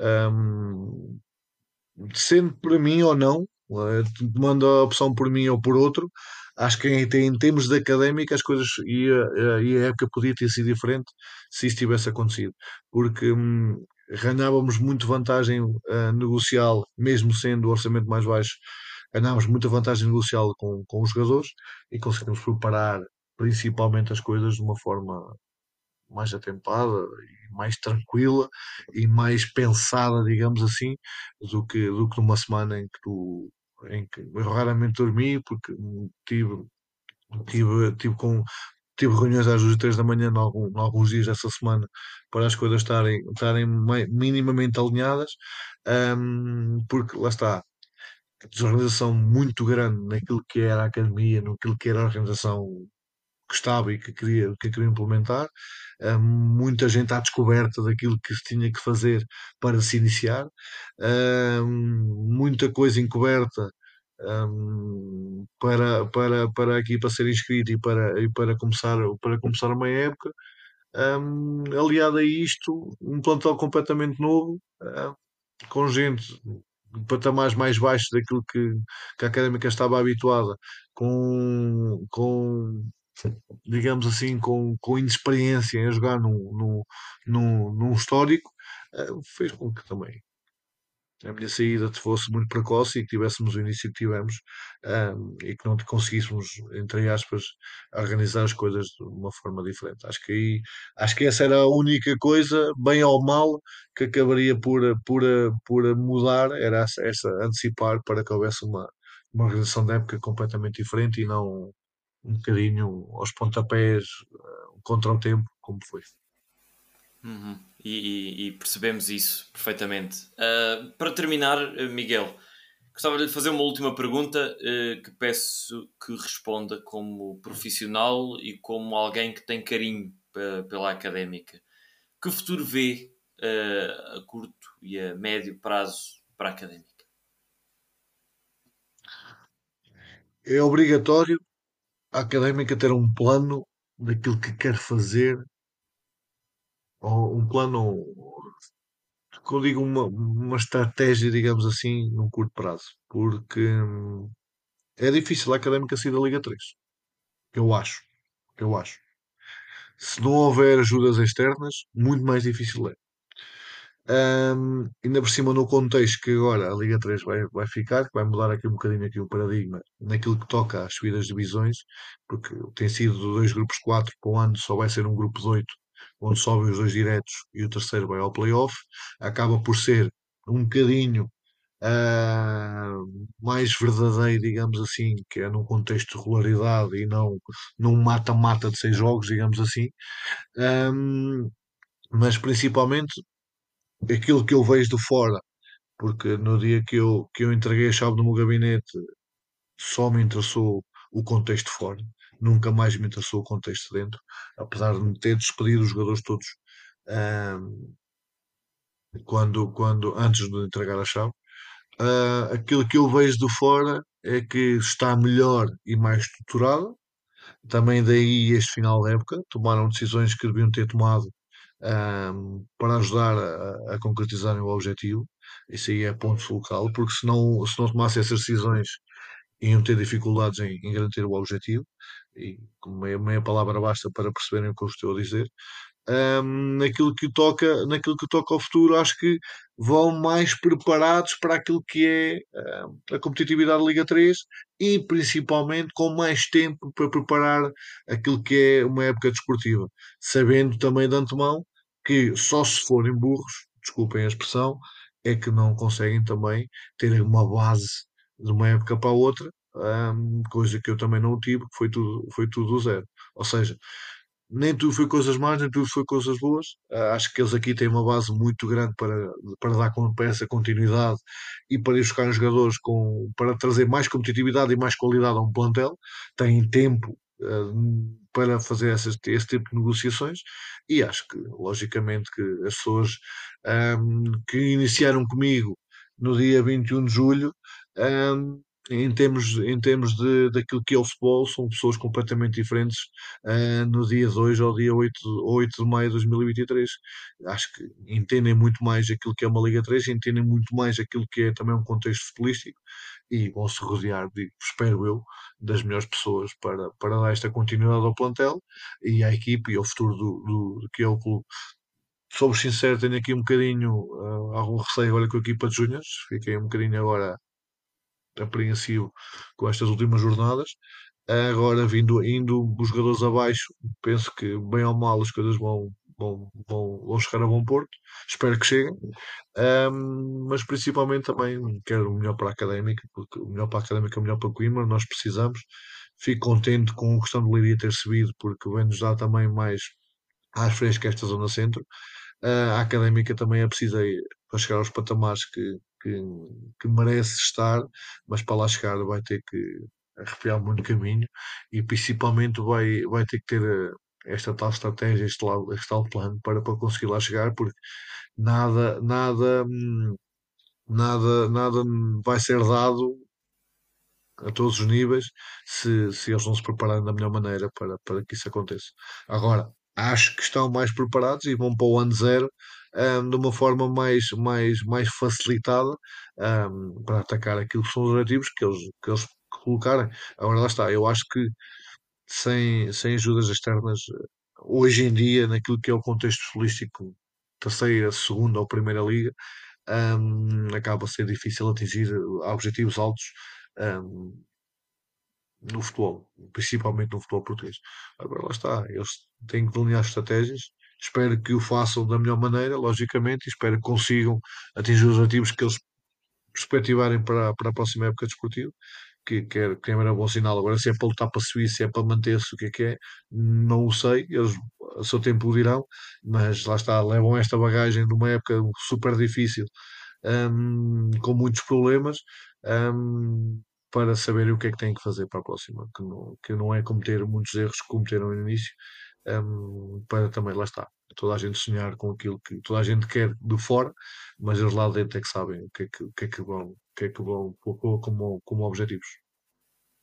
Certíssimo, Miguel, e acho que é a melhor forma uh, de terminarmos esta nossa conversa. Uh, muito obrigado por, por, esta, por esta conversa e por este testemunho aberto e, e transparente sobre a sua passagem na, na académica e sobre aquilo que é o nosso clube. Uh, certamente muitos ouvintes terão pela primeira vez assim uma visão mais aprofundada. Uh, não é comum termos aqui uh, pessoas ligadas por dentro do clube a falar desta forma e por isso faço mesmo questão de lhe agradecer mais uma vez uh, a sua abertura e a sua transparência. E obrigado também, Zé Pedro, obrigado António pela vossa, pela vossa participação magnífica, como sempre. Obrigado a todos os nossos ouvintes por mais uma época que termina aqui, também aqui para o Conversas de Bancada e uh, desejar boas férias ao Mister uh, e boas férias também aos ouvintes. Cá estaremos então para a próxima temporada. Até lá, um grande abraço. Obrigado, obrigado. Um abraço a todos.